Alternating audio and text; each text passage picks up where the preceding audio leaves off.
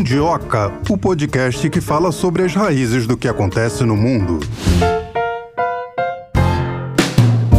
Olá, Mundiokers! Olá, Melina Saad! Como estamos? Estamos bem? Estamos bem. Hoje a Nossa Senhora do Factual nos visitou. Vamos falar de um tema atualíssimo, a eleição de Bukele. Ele foi eleito para mais um mandato. A gente vai conversar com os nossos especialistas se essa eleição é legítima, já que a Constituição de El Salvador não permitia a eleição. E também vamos repercutir essa história de ditador mais legal do mundo, ditador bonzinho. Será que isso existe? Não sou eu que estou chamando ele. Ele é que gosta de ser chamado assim, o novo presidente de El Salvador. Pois é, você que está chegando agora e ainda não captou, a gente está falando de Naíbe Bukele, que conseguiu ser reeleito presidente de El Salvador, país de 6 milhões de habitantes na América Central, mas só que tinha um detalhe: ele mudou a regra do jogo porque ele não poderia concorrer à reeleição. Além disso, ele mudou juízes da Suprema Corte, suplentes da Suprema Corte,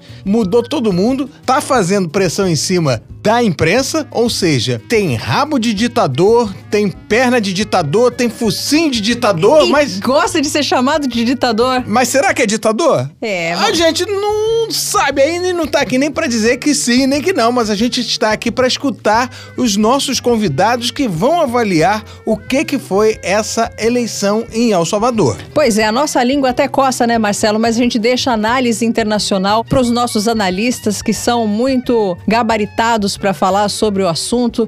É o Salvador, o país que hoje é o segundo mais seguro das Américas, só ficando atrás do Canadá. É mérito do Bukele, ele que aprisionou 70 mil pessoas, chegou a desrespeitar direitos civis mas controlou a violência. Será que ele serve de exemplo? O Equador andou mirando, se espelhando no Bukele? Será que nós corremos o risco de mais países quererem adotar as práticas do Bukele? Será que isso é bom? Será que é ruim? Será essa maneira uma maneira a ser copiada? E ele também andou dando uma indiretinha para o nosso presidente, para o presidente Lula, diz que nunca conversou com o Lula sobre violência e também falou que quem quiser, o país que quiser, consegue controlar esse problema. Fato é que ele encarcerou 70 mil pessoas. Muitos dizem que essas, essas, essas pessoas encarceradas chegam a 100 mil, que daria 2% da população de El Salvador. Seria percentualmente, né, proporcionalmente, o lugar onde há mais gente presa no mundo. 2% da população é muita coisa. Se você parar para pensar, imagina 2% encarcerado. E ele sai encarcerando e não quer saber se você tem direito de defesa ou não. Ele está colocando na cadeia e o que é pior, a sensação de segurança, isso ele conseguiu e tem total apoio da população salvadorenha. Será que, Marcelo, os governadores aqui do Rio podiam fazer um curso com ele? Se bem que de vez em quando um governador aqui vai preso também, né? Um? Tem um monte. É, um, um aqui e outro ali. Tem uma dúzia que você é, quis dizer, uma né? dúzia, uma dúzia. Mas antes da gente começar, lembrando que você pode participar aqui conosco. Arroba Mundioca com K no X, o antigo Twitter, e arroba mundioca.podcast no Instagram. E você nos ajuda a chegar ao máximo de pessoas possível. Não é isso, Melina? Então vamos chamar o nosso primeiro convidado do dia para fazer a gente entender esse quebra-cabeça, essa situação complexa que vive El Salvador. A gente tem o prazer de receber aqui pela primeira vez no Mundioca Vitor Cabral, ele que é doutorando em Relações Internacionais e mestre em Geografia pela PUC-Rio, também é bacharel em Defesa e Gestão Estratégica Internacional e Relações Internacionais pela UFRJ e pesquisador do Boletim Geocorrente do nosso amigo comandante Leonardo Matos. Tudo bem com você, Vitor? Oi, Melina. Oi, Marcelo. Tudo bem? Tudo bom, Vitor? Seja bem-vindo. A gente começa Obrigado. essa conversa perguntando o seguinte: era uma vitória esperada do Bukele? Não. Completamente esperada. Não é nenhuma grande surpresa que ele tenha conseguido vencer essas eleições no último domingo. Acho que a maior surpresa que poderia existir dentre quem acompanha a política na América Latina seria mais o percentual de votos dele e talvez a quantidade de deputados que o partido dele conseguiu eleger. E pelo resultado que o próprio Bukele divulgou nas redes sociais no domingo à noite, ele teria conseguido eleger 58 deputados num total total de 60 deputados, que é hoje o tamanho da Assembleia Legislativa de El Salvador. Então isso significa que ele comanda todo o legislativo, o que é algo que ele já tinha já desde 2021. Então, na prática, não se tem uma grande surpresa de fato com a vitória dele, a não ser agora a consolidação de que ele eh, reforça ainda mais a sua posição de poder e de controle total sobre o Estado em El Salvador. Vitor, o que, que você acha dessa história do Bukele se intitular um ditador bonzinho? Isso existe? pois é, né? Ele já disse isso publicamente algumas vezes nas redes sociais dele. Ele já falou que ele era o ditador bonzinho, já disse que ele era o ditador mais legal do mundo. ele acaba tendo esses posicionamentos de achar que ele é a, grande imagem da democracia e da esperança de El Salvador. Eu acho isso particularmente muito perigoso, porque o Bukele vem fazendo um caminho desde a posse dele em 2019 de acumular todo o poder para si, de reunir todo o controle sobre o legislativo, sobre o judiciário, sobre a imprensa. A diferença é que a gente está muito acostumado com uma imagem das últimas décadas na América Latina de ditadores, geralmente vinculados a regimes militares muito opressivos, com golpes de Estado e situações semelhantes. Ele não precisou seguir por esse caminho de dar um golpe de Estado de fato, de fechar Congresso, de. Apesar dele ter colocado militares na rua e ter invadido o Congresso também com o Exército, mas não fechou o Congresso. Isso foi em 2019, né? Mas ele acaba sendo colocado de fato como um ditador porque ele hoje, assim, para nós analistas de América Latina, vemos ele como um ditador e ele faz piada disso. Ele é uma pessoa que, costumeiramente nas redes sociais dele, gosta de ir para cima de quem critica ele, gosta de se vangloriar. Então ele usa esse artifício negativo que é mostrar que alguém está assumindo uma postura, uma postura autoritária e ele leva isso como uma brincadeira e algo positivo e tenta reverter de fato essa imagem. Agora, ele fez a campanha dele sempre baseado no combate à violência, só que ele usa também a violência. E a população abraçou essa causa, tipo, eu posso até perder minhas liberdades individuais para um bem coletivo. Você acha o que, que ele conseguiu fazer com a população de El Salvador que demonstrou nas urnas querê-lo? Olha, esse apoio que a população dá para ele por conta da violência pode ser expressa através é, de números em relação à taxa de homicídios. El Salvador, historicamente, vem sendo um país muito violento já nas últimas décadas. No final da Guerra Fria, entrou num processo de guerra civil. Após isso, entram num, num processo de violência muito grande com as gangues de narcotraficantes. E há menos de 10 anos atrás, em 2015, a taxa de homicídios do país era de 106 assassinatos a cada 100 mil pessoas. Se colocava El Salvador como um dos países mais violentos do mundo. Então era algo muito problemático, muito perigoso, principalmente para um país muito pequeno, que tem, não tem nem 7 milhões de habitantes, El Salvador.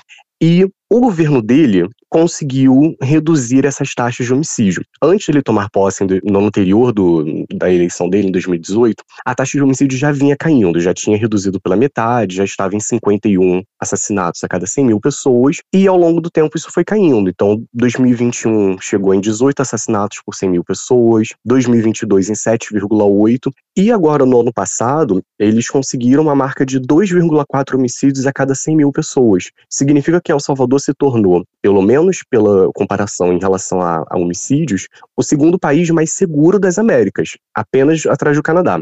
Para um país que viveu um histórico de violência muito frequente, muito forte, essa redução é muito importante, porque passa uma sensação de segurança muito palpável para a população. A própria imprensa crítica ao Bukele, como por exemplo o jornal El Faro, demonstra isso em algumas reportagens, dizendo que a, violência caiu, que a população se sente mais segura e que, inclusive, os comércios locais voltaram a reabrir porque o narcotráfico já não está ali frequentemente é, extorquindo as pessoas, ameaçando, roubando e nem praticando outras violências diretas contra a população é, civil, como praticando violências sexuais, agressões físicas e até mesmo é, sequestros e assassinatos com essa redução da violência, a, a população acaba olhando de uma forma positiva para o governo.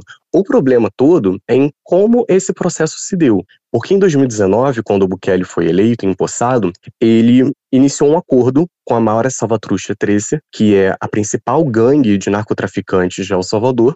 Membros do governo dele iam aos presídios para fazer acordos com a Mara Salvatrucha para reduzir os assassinatos que aconteciam no país e também obter apoio eleitoral para o partido dele, que é o Novas Ideias, para as eleições legislativas de 2021. Então, ele de cara, no primeiro ano de mandato, ele já descumpriu uma promessa de campanha dele, porque já era sabido que El Salvador possuía um histórico de diálogo do governo federal com as maras para tentar reduzir a violência e ele criticava isso na campanha, criticando inclusive membros da, do FMLN, que é a Frente para o Mundo Martí de Libertação Nacional, que era o antigo partido dele, um partido da esquerda, e os presidentes do FMLN faziam acordos com as maras. E um Bukele dizia: Isso aqui é errado, a gente vai tentar consertar a segurança sem fazer esses acordos. E ele descumpriu isso no primeiro ano. O Alfaro mesmo conseguiu muitas provas e documentos, inclusive transcrições de reuniões de membros do governo com a Mara Salvatrucha 13, que demonstram justamente esses acordos para reduzir assassinatos. Então, já de cara ele já demonstra que alguma coisa estava errada.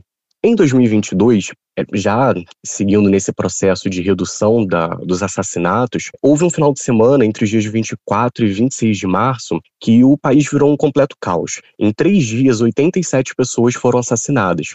Inclusive, num desses dias, que é o dia 26 de março, que foi um sábado, é considerado o dia mais sangrento da história de El Salvador no século XXI. Isso fez com que o acordo de paz entre as maras e o governo cedesse. O que, que o Bukele fez então? Ele foi é, ao Congresso Nacional, à Assembleia Legislativa, pediu que o Legislativo decretasse, aprovasse um estado de exceção que ele estava hum, solicitando, e com isso ele derrubou diversas bases que a gente teria de respeito aos direitos humanos e de garantias básicas de justiça e de acesso à justiça. De uma hora para outra ele conseguiu que hum, qualquer pessoa fosse detida em El Salvador baseado em denúncias anônimas de conexões com gangues ou de provas muito falhas ou, ou frágeis que a polícia tivesse, permitiu que o governo tivesse acesso irrestrito às comunicações privadas, também conseguiu aprovar que o governo pudesse impedir que a imprensa criticasse abertamente sua política criminal. Tem inclusive falas do, do vice-presidente de El Salvador, Félix Uchoa, falando, Ulloa, perdão, falando abertamente que a imprensa não pode criticar a política de segurança do governo, caso contrário, ela vai ser investigada. Ou seja, se criou um estado de exceção no país que permitiu que ele pudesse reformular ainda mais o combate à violência que existia ali. Antes era um combate artificial, de fato, por conta do acordo, e a partir do estado de exceção em, 2000, em março de 2022, que está em vigor até hoje, El Salvador já prendeu mais de 70 mil pessoas a partir desse estado de exceção. Tem alguns números é, que não são muito confiáveis, porque não tem muita transparência em relação aos índices carcerários de El Salvador, mas há indicações de que teriam mais de 100 mil pessoas detidas nesse momento no país e que isso poderia equivaler a quase 2% da população salvadorenha detida desde esse início do estado de exceção, o que faz com que o país se tornasse a nação com maior percentual da população detida do mundo, com quase de fato 2%. Então, esses elementos fizeram com que a perseguição ficasse mais fácil às gangues. A, a população diz isso abertamente, que agora ela pode fazer denúncias anônimas contra é, narcotraficantes, pode dizer onde eles estão, pode dizer o que estão fazendo, sem medo de represálias por parte é, da polícia ou por parte até mesmo dos traficantes que descobrissem o que estava acontecendo. Isso passa de fato uma sensação de segurança. Você aprisiona todo mundo, leva todo mundo para cadeia, manipula os sistemas judiciais, então hoje você não tem mais direito a uma, uma, uma, audiência de custódia sozinho, as pessoas vão em grupos de dezenas ou centenas de pessoas para uma audiência de custódia, você não tem livre direito à, sua defesa, e se você tiver alguma associação com narcotráfico, você pode ficar 45 anos preso, ou seja, prende-se muitos jovens hoje em El Salvador, principalmente homens jovens de periferia, por conta de uma possível associação com narcotráfico. Se você tiver uma tatuagem que tem algum símbolo parecido com alguma mara, você já pode ser preso. E aí imagina, você tem uma tatuagem estranha, sei lá, meio duvidosa, você é detido pela polícia, fica 45 anos preso é isso, acabou sua vida, mesmo que você tenha conexão ou não com as gangues. Então isso se tornou um problema muito grave de violação de direitos humanos, em que diversas organizações internacionais vêm fazendo denúncias sobre o regime de segurança dele não respeitar os direitos humanos de fato. Então, você faz audiências de custódia em grandes grupos, é, constrói super prisões, inclusive ele abriu agora, em fevereiro de 2023, ele inaugurou a maior prisão da América Latina para 40 mil detentos numa zona rural do, do município chamado de Tecoluca, e mistura, os gang, mistura as gangues, prende lideranças, ou então essas pessoas somem, e aí se, se somam denúncias sobre violações de direitos humanos contra as pessoas, sobre tortura, assassinatos, desaparecimentos de criminosos e de inocentes que estão presos.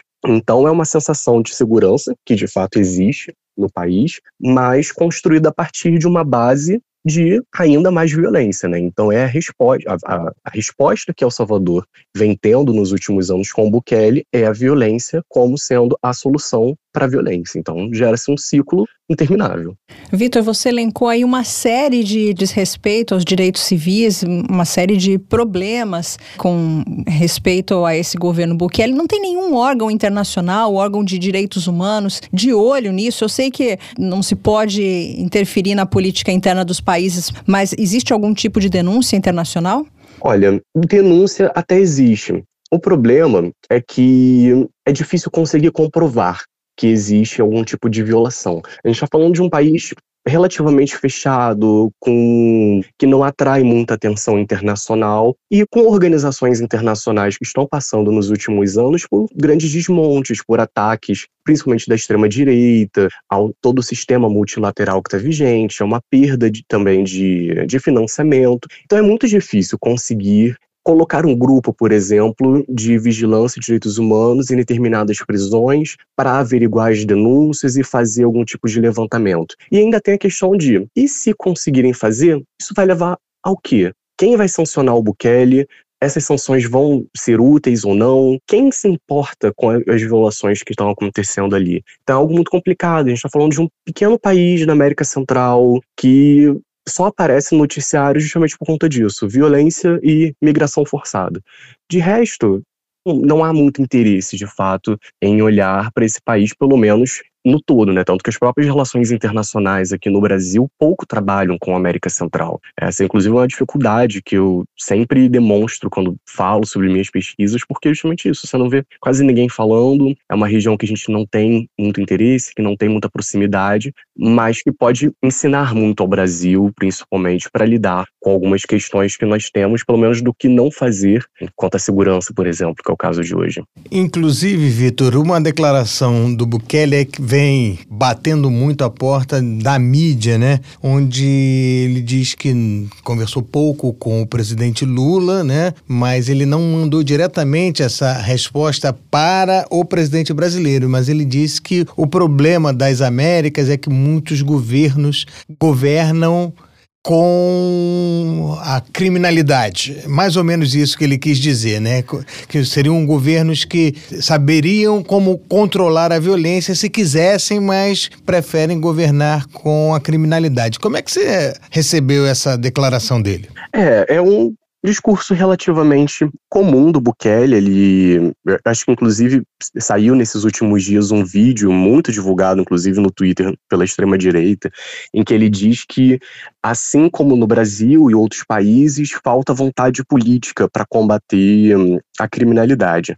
A questão é que ele se coloca como um modelo de figura de governança e de segurança a ser seguido. Então ele sempre ataca os países, vai lá, diz: olha, o que nós fizemos em El Salvador não pode ser replicado automaticamente para outras nações, mas aqui teve vontade política para resolver o que a gente precisava. Então falta aos outros países agirem mais como a gente. É, o Bukele fala pouco em relação ao Lula, Inclusive, fui até olhar no Twitter dele, que é a principal fonte de informação sobre ele.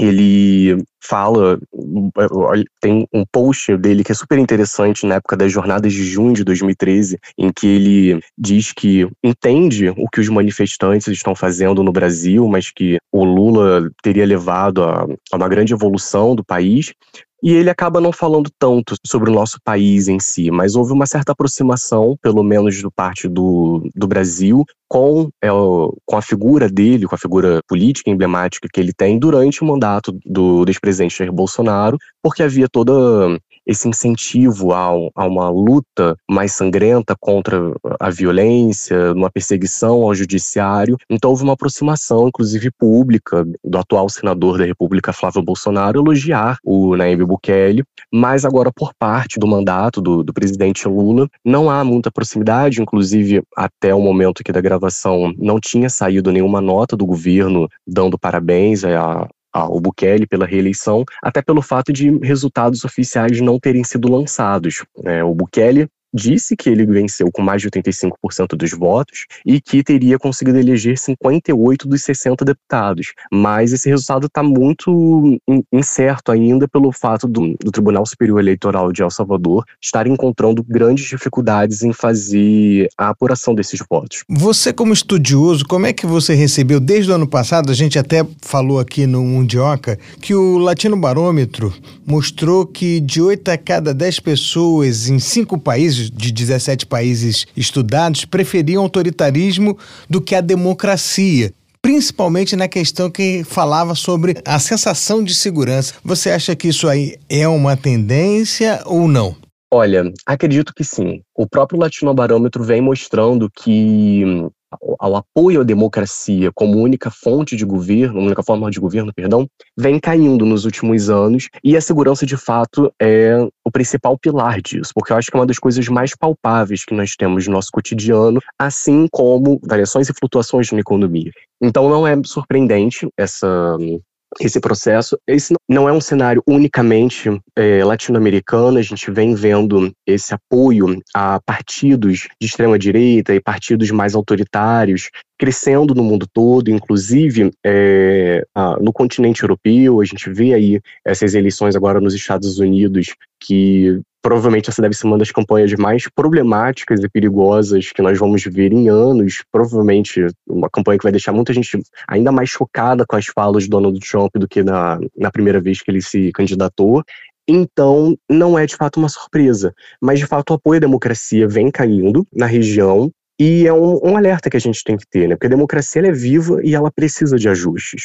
A questão é que quem está propondo ajustes na democracia é justamente quem quer o fim da democracia, que é como o próprio Nayib Bukele disse é, depois que ele venceu as eleições nesse domingo, dizendo que agora El Salvador vai ter democracia. Como que agora El Salvador vai ter democracia? Com um presidente reeleito inconstitucionalmente, já que seis artigos da Constituição impedem uma reeleição seguida de presidente, dizendo a, a lei de El Salvador diz que o presidente pode vir a se reeleger desde que fique dois mandatos seguidos fora do núcleo ali de poder, ou seja, tem que ter um intervalo de 10 anos para se candidatar novamente, já que o mandato tem 5 anos. Como que ele pode ser o líder da democracia se no primeiro ano de governo dele ele já invadiu o Congresso com o Exército para aprovar um orçamento de segurança sem transparência? Como que ele pode ser o líder da democracia se ele faz acordos com gangues de narcotraficantes para tentar derrubar artificialmente o número de assassinatos, vence as eleições legislativas dois anos depois, o partido dele, a coalizão,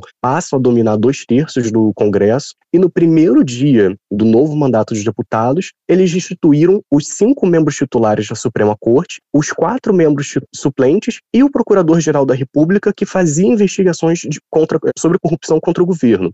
Então, como que você é um líder da democracia, é um pilar democrático para a região, se você controla o executivo, o legislativo, derruba o judiciário, coloca legisladores eh, pessoas ali ligadas ao, ao, poder judiciário e às leis que são apoiadoras do seu governo, controla a imprensa, diz que a imprensa pode ser presa se criticar sua política de segurança, usa artifícios de, de própria publicidade do governo para poder fazer propaganda própria, acompanhando a apuração da eleição por um canal de TV de El Salvador, que era o Canal 10, que é um canal público, é como se fosse a TV Brasil que nós temos aqui. Os apresentadores estavam comemorando a vitória do Nayib Bukele, dizendo como que ele era bom para o país, como que ele era um farol a ser seguido para a América Latina, isso sendo dito abertamente pelo apresentador, pelos comentaristas, aos risos, falando: nossa, sim, ele é incrível. Ele é um cara cheio de novas ideias, porque existe essa piada com o partido dele, né? O partido dele se chama Novas Ideias, que é repleto de ideias velhas sobre o autoritarismo e, aos poucos, de fato, a construção de uma ditadura. Então, assim, é complicado, porque hoje o Kelly é, de fato, um exemplo que, membro, que membros é, importantes da esquerda e da direita na América Latina olham com atenção para como gerir a segurança pública, sendo que a, o contraponto disso é a total destruição da democracia. Então, é, é perigoso para nossa região termos outras lideranças dizendo que é importante buquelizar a política e se tornar mais parecido com ele. Pois é, tudo que você falou até agora arranha os ouvidos da democracia, mas tem país querendo seguir o Bukele. Por exemplo, é, o Equador, quando teve recentemente aquela confusão de violência, olharam para o Bukele, não? Sim, inclusive o Bukele era o grande tema da eleição no Equador antes mesmo da posse do Daniel Noboa depois do processo da morte cruzada cometido pelo Guilherme Lasso e, chama, e essa chamada das eleições antecipadas, diversos candidatos tentaram se colocar com uma versão equatoriana do Bukele. Então, inclusive, tem um candidato que é o Jean Topic, que é, ele ficou em quarto lugar na, na, nas eleições e ele dizia que ele ia ser o Bukele de El Salvador. Surgiram várias fake news também, com montagens de, de fotos de candidatos próximos ao Bukele para dizer que o Bukele apoiava esses candidatos no Equador e isso se tornou realmente um, um ponto muito importante, porque o Equador vem passando por um processo de violência muito grande, né? Em 2017, é, o Equador era o país mais seguro das Américas, por assim dizer, em termos de assassinatos. E no ano passado terminou como um dos mais violentos, com 46,5 assassinatos a cada 100 mil habitantes. Ou seja, há uma mudança de cenário muito grande em cerca de seis anos para um país que é muito pequeno. Então isso se tornou realmente um tópico da eleição. Não é como se o Equador não tivesse outros problemas para resolver, é um país ainda muito pobre, em que o Estado é, precisa ter um pouco mais de atenção em relação à sua população. É um país que enfrenta muitos problemas ambientais, com mineradoras estrangeiras cometendo desastres no país mas a, a violência foi de fato o grande mote da campanha, inclusive por conta do assassinato do, do candidato Fernando Villavicencio. A partir do momento, uma das principais figuras que usaram a campanha para poder dizer que ele era uma das, uma das vozes contra o narcotráfico, por conta da experiência dele de investigação nas áreas de corrupção e violência, ele acaba sendo assassinado ali no dia 9 de agosto de 2023, saindo de um ato de campanha, isso faz com que toda a campanha eleitoral se monopolizasse. E isso faz com que isso fez com que se tornasse também um, o grande tema do segundo turno. E quando Daniel Noboa vence a, a eleição e toma posse, logo de cara a gente já tem grandes problemas de segurança, né? O, o Noboa tomou posse no dia 23 de novembro do, de 2023. Ele já tem esse períodozinho agora de final de dezembro, início de janeiro, com crises de segurança enormes em, em, no Equador, com assassinatos nas prisões, com ainda mais perseguições à população, principalmente no município de, de Guayaquil, que é a, a, a cidade mais rica do país e a segunda mais importante, né, depois da capital Quito. E você tem ali toda uma crise. Então, o próprio Daniel Noboa tentou se colocar como possível Naib Bukele do país, dizendo que ele iria adotar a mano dura, que é como a gente chama essa política de segurança mais forte, e dizendo que ia construir mega prisões, ia construir barcos prisões e tudo mais, mas ele acabou não seguindo ainda tanto assim com esse projeto, apesar de ter declarado guerra contra as organizações criminosas, contra os narcotraficantes, o que pode ser um caminho muito perigoso e problemático para o país, porque são muitas organizações, são muitos membros do narcotráfico no Equador nesse momento, e uma guerra aberta, interna, pode ser muito problemático para a estabilidade do país, que, convenhamos, politicamente não tem sido o mais estável da região. Vitor, como é que o, o Bukele se transformou de um ícone de esquerda para se transformar na maior potência da direita nova na América Latina? Olha, eu acho que o mais importante de olhar para essa transformação do Bukele é ver o início de todo o processo da família dele no país. O Bukele vem de uma origem de família palestina, o pai dele era um físico e apresentador de televisão que tentava, que se aproximou um pouco da esquerda salvadorenha pelo partido do FMLN, que é a Frente Farabundo Martins de Libertação Nacional, como uma tentativa de se opor às chamadas elites criochas que existem na, na Hispanoamérica, que seriam dos descendentes espanhóis que mantêm status sociais mais elevados e que se acham é, como se fosse uma caixa um pouco superior. Existe essa questão em El Salvador e a família do Bukele tentava se colocar é, contra essa posição por ser uma família de imigrantes e tudo mais. Então houve essa aproximação com o FMLN. O Bukele é publicitário, né, de formação, e ele trabalhou nas campanhas publicitárias do FMLN durante alguns vários anos, campanhas inclusive bem-sucedidas, e tanto que foi o que fez com que ele decidisse se tornar o prefeito do município de Novo Cuscatã, que é uma cidade próxima da capital são Salvador. Ele não era o candidato do partido, o partido nem pensava nele, até porque o Bukele não vivia nessa cidade, ele não tinha nada a ver, mas ele olhou para essa cidade e definiu que ele ia ser o candidato da esquerda aí. Então ele convence o partido a se tornar o candidato, governa no Evo Cuscatlan com o discurso de que ele era novo, de que ele tinha alternativas para reformular a cidade, para fazer com que ela pudesse crescer, apesar do baixo orçamento que ele tem. Ele acabou fazendo algumas boas reformas eh, em questões urbanas e de saúde na cidade, a troco de um endividamento colossal que a cidade até hoje enfrenta, está quebrada financeiramente falando, por assim dizer, por conta dos endividamentos que ele fez. E aí ele vai tentar a candidatura para ser prefeito da capital, São Salvador, também pelo FMLN, e vence essa eleição também se colocando como alternativa, o cara jovem, uma nova liderança da esquerda, de repensar ali o que, que, poderia ser útil, até porque ter vindo de uma família de classe média alta, com uma formação de qualidade e tudo mais, ele se colocava como sendo uma, de fato, um quadro de reforma de uma esquerda é, de El Salvador ainda muito marcada pelos resquícios da guerra civil nos anos 70 e 80. Então, quando ele tenta a eleição é, presidencial, ele forja um processo de expulsão do partido, ele começa a falar mal do presidente da República, que era do FMLN, porque ele não podia sair do partido, porque senão a lei impediria ele de se candidatar. Então ele consegue, ele cava uma expulsão do partido para criar o, o, partido dele, que já seria o Novas Ideias. Ele não consegue, a tempo hábil, ter as assinaturas e o, a autorização judicial para se candidatar pelo Novas Ideias, então ele vai para o Gana,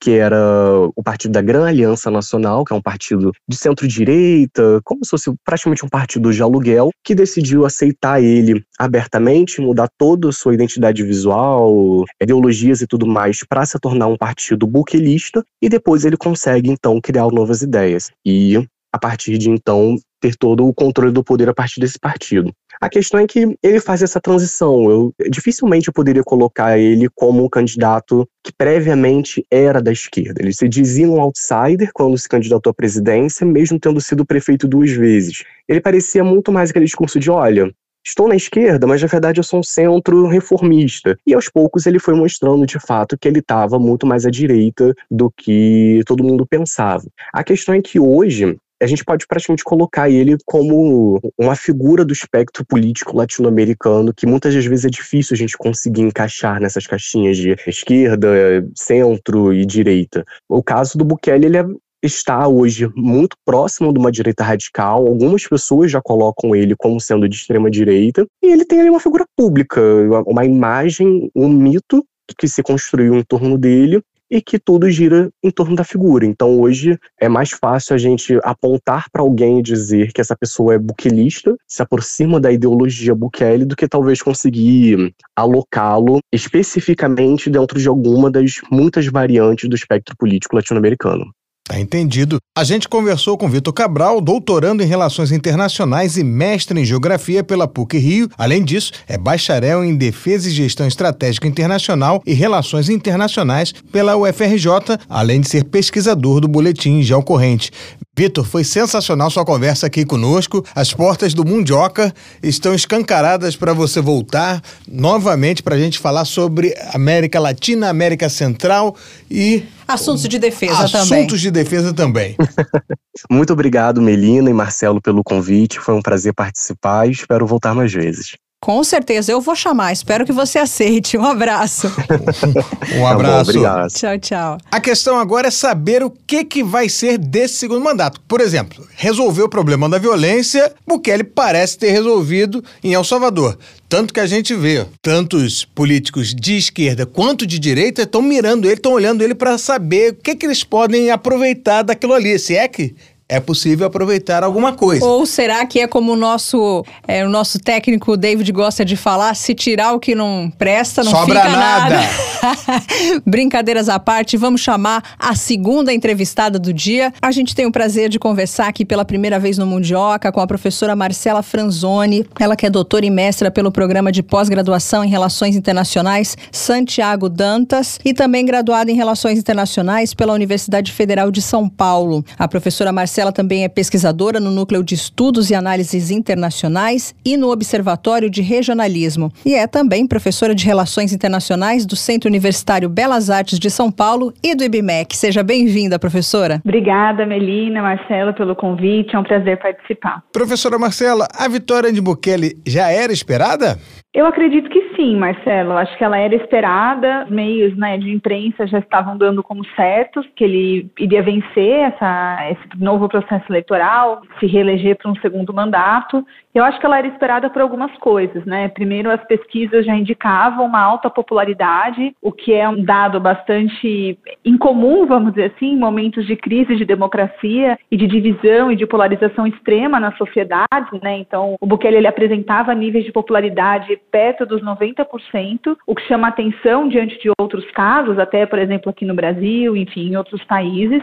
Além disso, ele já vinha sendo, é, ele apresentou alguns resultados no âmbito da segurança pública, o que teria levado também ao aumento desse apoio popular em relação à figura dele. E acho que é importante dizer também que El Salvador enfrenta, assim como outros países da América Latina, enfrenta uma crise do seu sistema é, partidário tradicional, vamos dizer assim. Então, vários partidos tradicionais, o Arena e o FMI LN em El Salvador, eles passam por grande descrédito da população, principalmente no que se refere a esses problemas estruturais de segurança pública, de crescimento econômico. E nessa, nessa crise dos partidos tradicionais, a gente tem a emergência de partidos menores, né, como o caso do partido do Bukele, é, e que emergem aí em um cenário de bastante descrédito. Então, os últimos dados já indicam que, já indicavam que ele seria o candidato vencedor. Pois é, olha, algumas palavras suas. Crise de democracia, cenário de descrédito, e aí vem a minha pergunta, que brota da sua resposta. Essa eleição, ela foi legítima? Bom, eu acho que a eleição ela é fruto de uma série de manobras autoritárias é, do presidente Nayib Bukele, que fez uma série de mecanismos inconstitucionais, né, que utilizou de uma série de mecanismos que não que são inconstitucionais para garantir a sua vitória agora é, em 2024, né? Então, é, a, a, oposição tem denunciado de que a eleição ela não é legítima porque ela não seguiu o rito constitucional do país. Então, só para a gente esclarecer, a Constituição de El Salvador ela proíbe a reeleição, né? Então, obrigatoriamente, como Bukele cumpriu os seus cinco anos de mandato, já que ele entrou em 2019, ele teria que sair agora em 2024. E aí, com isso, ele se ausentou, né? Dado que ele fez anteriormente nos últimos anos uma série de mudanças constitucionais, como eu mencionei, ele, né? A Suprema Corte aprovou a, a possibilidade de reeleição depois que ele trocou cinco dos ministros da Suprema Suprema Corte, ele diminuiu o número de congressistas na Assembleia Legislativa, então ele fez uma série de manobras para conseguir prorrogar esse mandato e com isso é, a Suprema Corte definiu ele poderia concorrer a um segundo mandato, né? Então a reeleição dele foi aprovada em setembro de 2021. E com isso ele se submeteu a uma segunda votação e foi eleito agora nesse, nesses últimos dias, como a gente viu. Agora, professora Marcela, o que esperar de, vamos lá, já que faz parte do jogo, um segundo mandato do Bukele? Bom, eu acho que é, o principal, a principal problemática, vamos dizer assim, que afligia a, a população de El Salvador era de fato a questão da violência associada aí a um processo, da, o que a gente chama de gangues, que não são, na verdade, grupos armados é, vinculados ao narcotráfico, né? Existe uma parcela dessa renda é, transnacional, desses, desses, recursos, desse financiamento que vem do narcotráfico, mas na verdade grande parte desse, desses recursos que financiam essas gangues, eles vêm de processos de extorsão, né, que também é comum em outros países da América Latina. E aí, esse, vamos dizer que esses últimos cinco anos do mandato do Bukele, ele foi voltado para resolver, ou tentar resolver, né, depois a gente pode discutir se de fato resolveu ou não, mas tentar resolver a questão da segurança pública. Daqui em diante, eu acho que é, vai haver uma cobrança da sociedade é, salvadorenha de que o Bukele se concentre mais em questões estruturais da sociedade, problemas estruturais. Por exemplo, é, a questão da desigualdade social, a questão da garantia dos direitos civis e dos direitos sociais, por exemplo, acesso aos recursos públicos, né, educação de qualidade, edu é, saúde, é, e também toda uma questão relacionada à diminuição dos índices de pobreza, que são fatores hoje alarmantes no caso de El Salvador e que justifica, por exemplo, uma migração em massa para os Estados Unidos, como a gente também acompanha nessas caravanas de imigrantes, né? Muitos desses migrantes que chegam nos Estados Unidos também são provenientes de El Salvador. E isso está diretamente associado às questões estruturais que o país enfrenta, essas problemáticas que têm a ver com as questões do tecido social mesmo, das políticas públicas que são geradas pelo Estado. Então, acho que num segundo mandato, né, por mais que ele mantenha forte uma agenda de segurança, ele vai ter que se focar também nessas questões, já que a, a questão da segurança ela amenizou, vamos dizer assim, né? A gente de fato observou melhoras nesses indicadores que vão devem durar aí num curto ou num médio prazo é, que talvez não se sustentem por um longo prazo, dada a estratégia que ele usou, mas que no curto prazo promoveu resultados efetivos. Professora Marcela, vendo o que, que era o Equador antes do Bukele e a violência endêmica, a senhora acredita que essa foi a melhor maneira de se resolver o problema ou haveria outras formas de fazer esse controle? Bom, eu acho que com certeza haveriam outras formas de fazer esse controle, até porque a forma que ele utilizou foi uma forma é, que atenta contra a democracia é, de El Salvador e uma forma extremamente autoritária. Né? Então, é, acho que as instituições, o que a gente tem percebido no caso de El Salvador, é que o sistema de pesos e contrapesos, como a gente chama, né, ou de equilíbrio de poderes ou de controle, de transparência dos próprios, das próprias instituições, elas não têm funcionado adequadamente. Então, partindo aí do pressuposto né, dessa, dessas últimas medidas de que ele mexeu no Supremo, né, na, na Corte Suprema, ele diminuiu o número de congressistas, ele a, é, governa hoje através de um estado de exceção, que lhe permite uma série de é, medidas né, sem devida justificativa e sem devida transparência, inclusive medidas bastante militarizadas do ponto de vista da segurança pública. Então, acho que com certeza haveriam outras formas e ele, né, ele optou por um caminho é, de centralização desse poder político e de autoritarismo para conseguir é, alavancar sua agenda. É, agora, a preocupação da sociedade em si com a questão da segurança pública é um tema legítimo, né, Marcelo? Eu acho que é um tema que a gente tem discutido em todos os países da América Latina, inclusive no Brasil, né? É, inclusive se tece muitas críticas com relação ao governo atual aqui no Brasil de que não haveria uma política de segurança pública clara e teria que ser avançado nos próximos anos. Então, a temática ela é comum, ela é uma temática legítima e que aflige a sociedade de maneira geral, ainda que ela tenha as suas particularidades, como eu já mencionei, né? É, agora, o que a gente tem visto no caso de El Salvador é passar por cima dos limites constitucionais e normativos para avançar uma agenda que não deixa de, como eu falei, ser uma agenda legítima, uma preocupação legítima da sociedade. Então, isso, né, isso acaba gerando um enfraquecimento institucional tão profundo é, e isso também acaba se tornando um problema no longo prazo, depois de reconstrução da própria democracia, né, da própria democracia que também tem ocorrido em outros países. A senhora colocou que os problemas de El Salvador são combater a pobreza, a capacidade de alavancar a economia. Vamos supor que esses próximos cinco anos ele não consiga atingir os anseios da, da população salvadorenha. Ele fica manchado ou, ou a senhora acha que aí vai bater um lado meio ditatorial e vai querer concorrer de novo à presidência? Eu acho que ainda é muito cedo, Marcelo, para a gente fazer essa afirmação. É, agora, eu acho que o futuro do segundo mandato dele depende dele avançar para além do campo da segurança pública. Né? Então, acho que o problema era muito grave né, dentro de El Salvador. Ele conseguiu dar uma resposta de curto prazo. Agora, daqui para frente, o, né, em termos de, de construção né, e de consolidação dessa imagem política, ele precisa avançar para além da questão da segurança. Então, acho que o grande desafio do segundo mandato vai ser olhar para a dimensão econômica, olhar para a dimensão social, e aí eu acho que existe uma incongruência, vamos dizer assim, né? Porque, por um lado, você precisa avançar na consolidação desses direitos sociais, que são na diminuição da desigualdade, acentuar né, ou possibilitar o acesso das pessoas às políticas públicas, mas, por outro lado, como eu mencionei anteriormente, é um presidente com um viés é, bastante autoritário do ponto de vista dos direitos civis. Né? Então, é necessário avançar nesses direitos e a, a tendência é que se esse autoritarismo que ele já vem ensaiando em algumas dessas medidas se consolidar, né, avançar ainda mais, a tendência é que ele passe a enfrentar uma oposição externa cada vez maior. Né? E aí essa oposição ela pode vir não só aqui de alguns países também da América Latina, é, mas também ela pode vir principalmente das organizações internacionais, né, da própria ONU, da Organização dos Estados Americanos e das organizações não governamentais, né, que já têm tecido,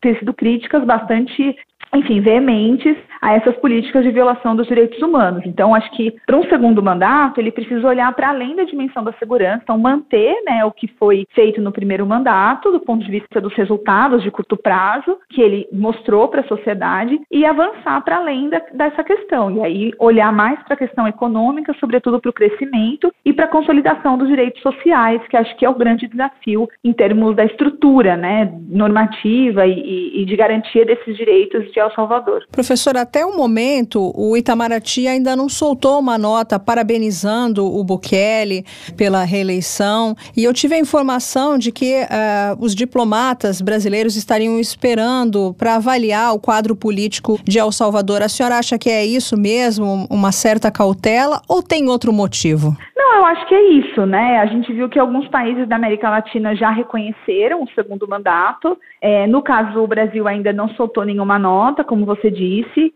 E aí, eu acho que tem algumas questões internas do Brasil que a gente precisa olhar, né? A primeira delas é que o Bukele ele, ele tem dado algumas indiretas em relação ao presidente Lula. É, em entrevistas recentes, ele, ele falou que é, o Lula nunca conversou com ele com relação à segurança pública. Ele falou, né, de que se encontrou com o Lula em apenas duas ocasiões e que alguns deles não resolvem a questão da segurança porque não tem vontade política. Então, assim, algumas indiretas, né, que ele tem dado que acho que por isso também que o governo tem esperado, né, para tentar olhar um pouco entender qual vai ser a relação que o governo atual agora, né, o próximo governo a partir de junho, vai ter com o governo brasileiro. É, além disso, eu acho que para o Brasil é uma situação bastante delicada do ponto de vista do, da política nacional. Por quê, né? Porque a gente tem o, os, os, filhos né, do ex-presidente Jair Bolsonaro que já se manifestaram favoravelmente à reeleição de Bukele. É, e aí, com isso, a gente observa pelo menos uma aderência, vamos dizer assim, né, política, ideológica, vamos dizer assim, da direita da extrema-direita no Brasil às ideias do Bukele. Então, para o governo brasileiro, né, ele fica numa situação delicada porque os filhos do ex-presidente é, Bolsonaro cumprimentaram o Bukele pela reeleição. Então, isso gera uma situação, é, um constrangimento, vamos dizer assim, né, dentro do campo político, e com isso também o presidente Lula, né, o governo Lula tem sido cauteloso é, em como fazer esse reconhecimento, né, através de uma nota do Itamaraty, é, e também esperando um pouco esses desdobramentos de mais curto prazo das eleições de El Salvador. Então, acho que é mais uma posição de cautela e também de um pouco de desconfiança, vamos dizer assim, devido a esses vínculos, né, ou essa aderência política ideológica que é, algumas lideranças de extrema direita no Brasil possuem com, com o Bukele em El Salvador.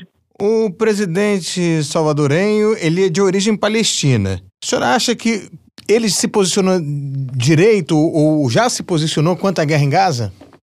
Bom, é, a política que a última declaração que eu vi, né, que ele, que o presidente Bukele falou sobre a questão de Gaza, a questão palestina, é que ele condenou os ataques é, do Hamas, né, a, a Israel e aí, com isso, eu acho que é possível trazer um paralelo entre essas lideranças de extrema direita é, ao redor do mundo, né? Normalmente, essas lideranças elas têm um discurso bastante é, liberal do ponto de vista econômico e, do ponto de vista da política externa, um discurso bastante próximo a países do norte desenvolvido, principalmente Estados Unidos, e também países como Israel, né? Então, é, é, essa confluência, vamos dizer assim, do que a gente chama dessa nova direita global, ela passa também por aí, é, e talvez isso justifique, por exemplo, né, a posição de El Salvador, ainda que o presidente tenha ascendência né, palestina. Professora, queria que a senhora comentasse. O Bukele em 2020, se não me engano, ele disse que numa conversa de Instagram, né, numa transmissão ao vivo, que ele é um político que não acredita em ideologias.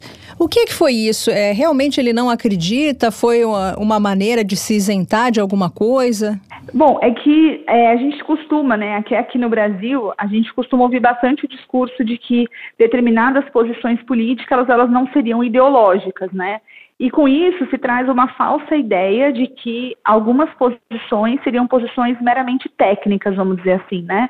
É, com isso, ele basicamente quer dizer que é, a política dele de segurança pública ela segue direcionamentos técnicos, né? Ela não segue nenhum viés político ideológico e com isso ele estaria adotando a estratégia correta, né? Ou seja, tá, é uma forma dele de legitimar a sua própria estratégia de combate à violência, de combate à insegurança dentro de El Salvador. Agora, Melina, a gente sabe que não existe estratégia que não seja ideológica, né?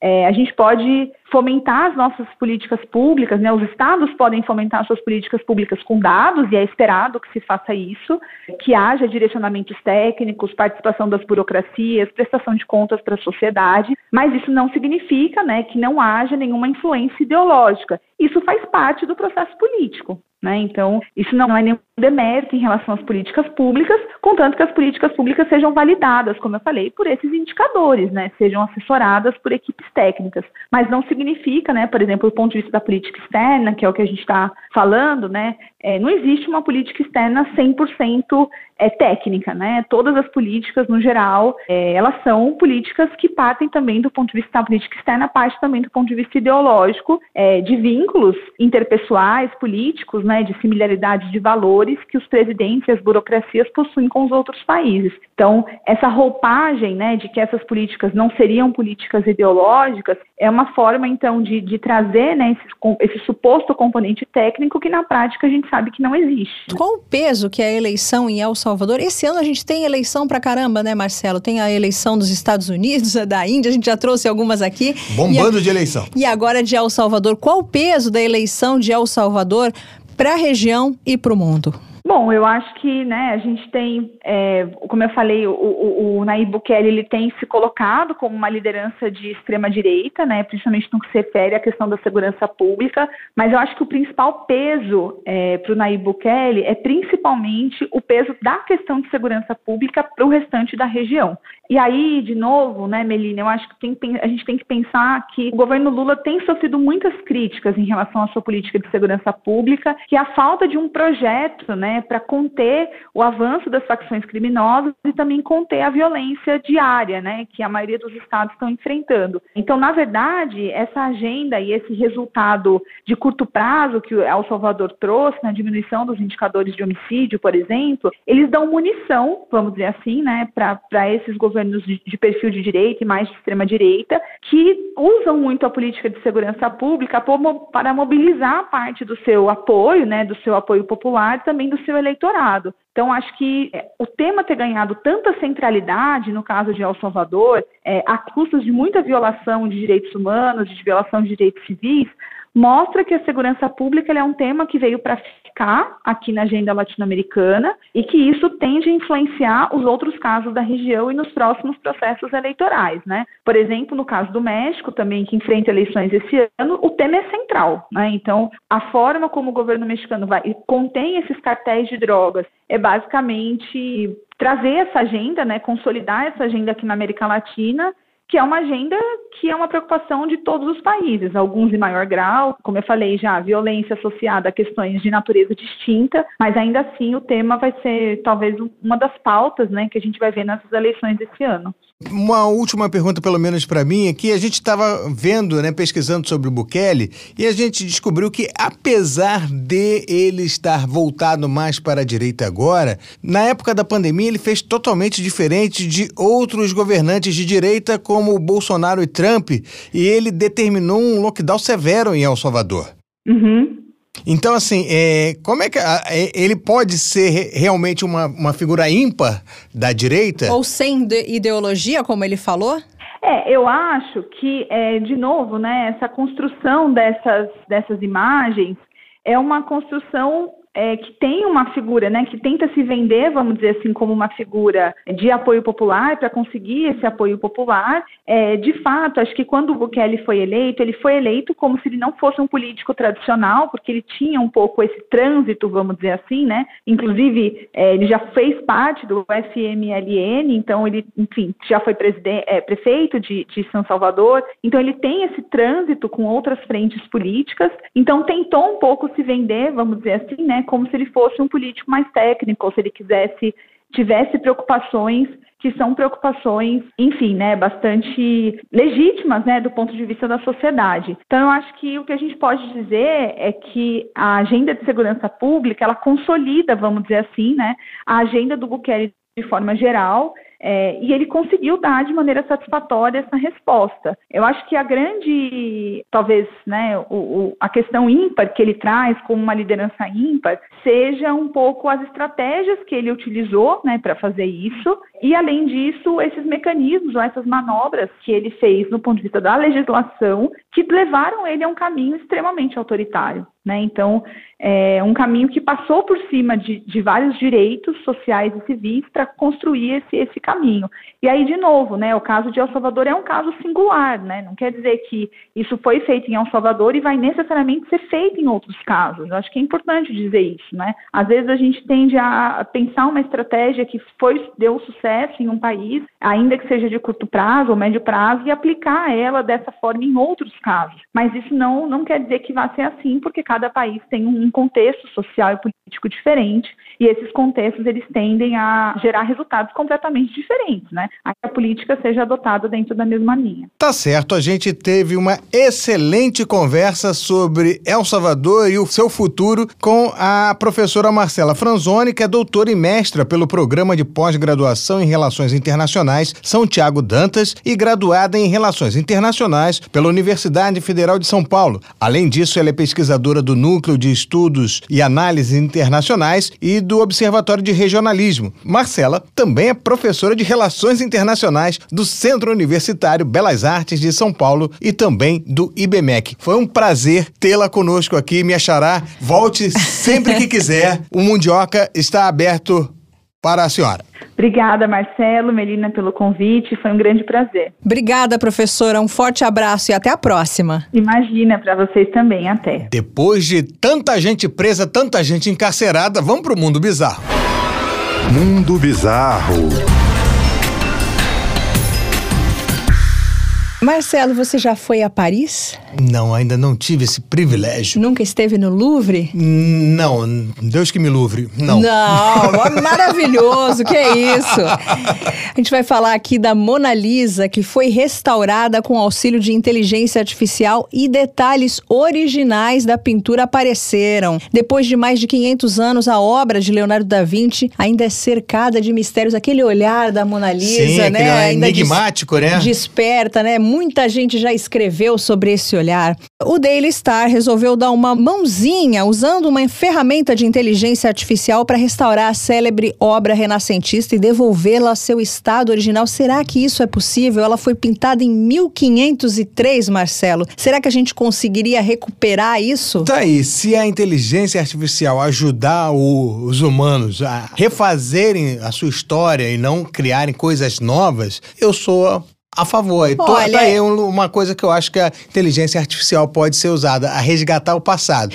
Eu acho que as duas coisas, a inteligência artificial, ela pode ser usada tanto para criar coisas novas, é importante também, mas isso que você falou, olhar para o passado também é legal. A pintura, a Mona Lisa, ela ainda é cercada de mistérios. Ninguém sabe conclusivamente quem é a mulher retratada. Um fundo estranho e desbotado torna impossível determinar onde foi a tela pintada e o sorriso, aquele meio sorriso da Mona Lisa, continua a confundir historiadores. Eu me lembro que muita gente falava que era o próprio Da Vinci, né? Que ele se pintou e depois se viu na porção feminina dele, assim, o pessoal muita- viajou, né? Tem muitas versões, né, Marcelo? E na semana que marcou o aniversário de uma histórica análise do sorriso de Mona Lisa, o Daily Star apelou ao Midjourney para como seria a pintura aos olhos de Da Vinci na época em que ela foi feita. Bacana. Muitos historiadores acreditam que o pano de fundo é uma visão imaginária de uma paisagem idealizada. A versão gerada pela IA, inteligência artificial, não faz nada para dissipar isso. Uma miríade de linhas rodopiantes faz com que pareça mais um mundo futurista adequado em vez de uma paisagem na Terra, sem nenhum pedaço do cenário reconhecível.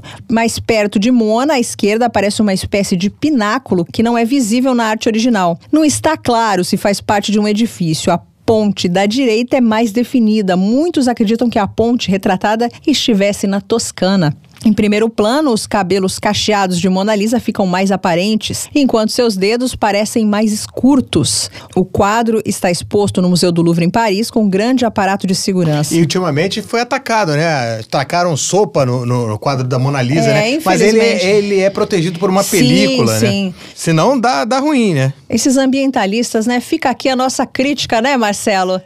Eles Pô, têm um motivo. Chama deles. atenção, mas chama atenção legal, né? Ficar chamando atenção Por uma dessa coisa- forma assim não. Isso é da humanidade, não é deles, né? Exatamente, também tô contigo nessa. E esse foi o Mundo Bizarro de hoje. Mundo Bizarro.